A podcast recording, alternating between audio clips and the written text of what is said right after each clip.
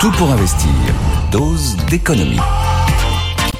Bonjour cher Nicolas. Bonjour. J'ai eu droit en avant-première au crack. Là, il m'a raconté Jean-Marc. C'est génial l'histoire. Vous allez voir. Je vous invite à, à être présent. Oui, c'est dans 10 grosses minutes. Bon, alors vous nous annoncez une bonne nouvelle euh, avec la perspective de l'hiver, le frima du matin avant la chaleur de l'après-midi.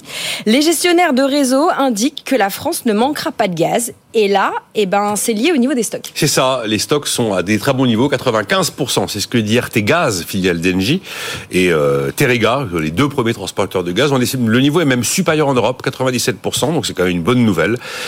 Quand on parle du stock, le stock représente un tiers de la consommation annuelle. Donc c'est pas ça ne règle pas tous les problèmes, mais enfin, en tout cas, c'est pas négligeable. Il faut reconnaître que les Européens, en moins de deux ans, ont quand même sacrément réussi à réorganiser leur chaîne d'approvisionnement. Maintenant, les gros fournisseurs de gaz s'appellent l'Algérie, la Norvège, et puis bien sûr les États-Unis, premier fournisseur de gaz naturel liquéfié, 46% oui c'est ça, euh, de nos importations de GNL, et aussi le gaz naturel liquéfié russe, car le GNL russe, contrairement aux autres hydrocarbures russes, n'est pas frappé par les sanctions internationales. Voilà d'où ça vient. Donc, tout va bien pour cet hiver. Ben, tout va bien, les stocks sont là. Le phénomène, c'est incroyable, c'est le phénomène de, la sobriété, les appels à la sobriété pour euh, les populations, pour les entreprises. C'est suivi des faits. C'est suivi des faits sur la durée. En plus, là, dans quelques jours, on va inaugurer le nouveau terminal méthanier flottant du Havre, élément positif. Et puis pour l'instant, la météo est avec nous. La météo est douce. Évidemment, si on a des vagues de froid, ça pourrait compliquer la situation. Mais dans tous les scénarios, de toute façon, GRT Gaz dit qu'on tient, même si on avait une vague de froid importante. Le sujet, en fait, c'est pas le sujet de l'hiver. Oui, c'est le sujet de l'hiver. L'hiver dernier, on se demandait comment on fait pour l'hiver prochain. Mais c'est quand même le moyen terme où on voit qu'on remplace une dépendance par une autre. La dépendance à la Russie, elle a été remplacée par une dépendance à d'autres pays, notamment les États-Unis. On va voir ce que seront les États-Unis 2024, par exemple, si les républicains reviennent au pouvoir. Sinon, bon, on peut évidemment compter sur l'Algérie. On peut compter aussi sur l'Azerbaïdjan, même si l'actualité géopolitique du moment n'a pas rendu le pays très sympathique, sur le Mozambique, sur le Qatar. Euh, il y a pas mal de projets en cours dans le GNL portés par Total Energy. Tout ça est plutôt rassurant, mais la réalité, c'est qu'on a toujours une dépendance énergétique forte. Regardez, il y a eu une menace de grève chez Chevron en Australie. Ça a suffi pour remporter les prix du gaz euh, en quelques jours. Donc oui, oui, on reste largement dépendant des autres pays.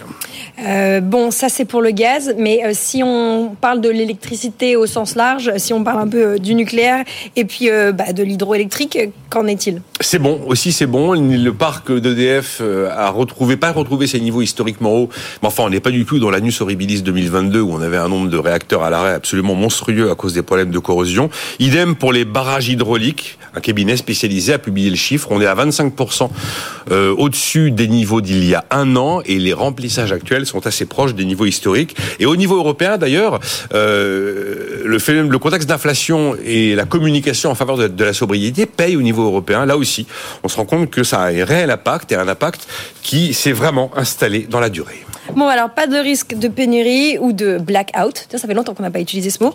Mais euh, que vont faire les prix? Le problème des prix, c'est que c'est toujours pareil. Le souverain fait les monnaies, mais pas les prix, disait Jean Baudin. Alors pour ce qui est des stocks, bon, ben, c'est du gaz qui a été acheté. Je pourrais même pas vous dire, en fonction des différents moments, à quel prix il a été, il a été acheté. Après, le, ça dépendra évidemment du prix du marché. On a un soudain contexte géopolitique avec ce qui se passe au Moyen-Orient. Bon, ça touche plus le pétrole, mais enfin, c'est pas propice quand même pour un apaisement du marché et pour que les prix se calment.